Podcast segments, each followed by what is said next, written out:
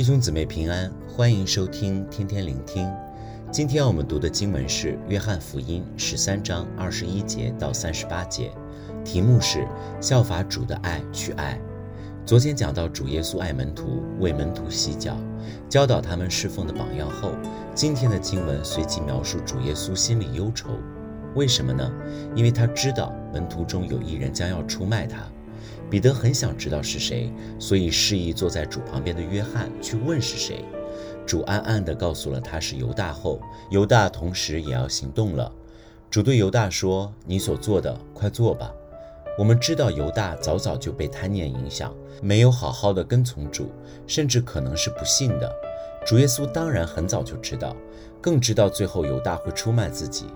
以世界的观点去看，可说是最大的仇人。但主耶稣却没有怨恨他，而是一直容让他在自己身边，到最后仍以尊重的方式对待他，甚至说：“你所做的，快做吧。”看出主即使知道犹大将要出卖自己，却仍是爱他。主当然不会接纳这样的罪行，但无论犹大犯了多错、多大的罪也好，主仍爱犹大这个人。这样的爱就是他所吩咐我们要学习的。然后主向门徒颁布了一条新命令，他说：“我赐给你们一条新命令，乃是叫你们彼此相爱。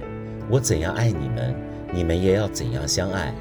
你们若有彼此相爱的心，众人因此就认出你们是我的门徒了。”这句话除了命令要我们彼此相爱之外，主更提示说：“我怎样爱你们，你们也要怎样相爱。”就是我们不但要彼此相爱，更是要像主爱我们一样的爱彼此，爱大家。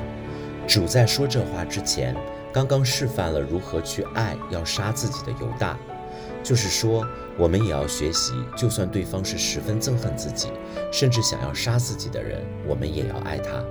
弟兄姊妹，我们做得到吗？感恩经文不是就这样结束，彼得表示，就是要为主舍命，他也愿意。主却很明白人性的软弱，预言彼得不但无法为主舍命，连认耶稣为主也未必做得到，会经历三次不认主的惨痛经历。回到我们身上，我们当然愿意像主爱我们一样，以这爱去爱别人，但我们人性的软弱会让我们不易做到。在这命令背后，主仍爱软弱的我们，希望我们能竭力追求主这份不计较的爱。另一方面，有时我们也会与别人做比较。假如我们把自己和犹大相比，可能会认为差距很大。我们又怎会想卖主杀主呢？但若与无罪的主相比，我们和犹大其实都在公义的最底层，无法与无罪的主相比。我们与犹大都一样，只不过是罪人中的一个。若没有主的救赎恩典，都只是和犹大一样，最终在远离主的地方。成为冥府中的亡灵之一。再者，在我们身边的每一个也一样，我们全人类也一样，其实都在同一条罪人线上，无高低之分。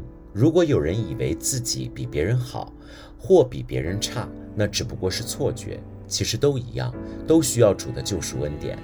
反而，当我们承认我们自己都只不过是蒙恩的罪人之一的话，以主的爱去爱。才能实践出来，弟兄姊妹，无论我们自己还是别人，若不是靠主的恩典的话，又何来有能力去爱呢？以我们自己微小的爱去爱人，其实是很有限的。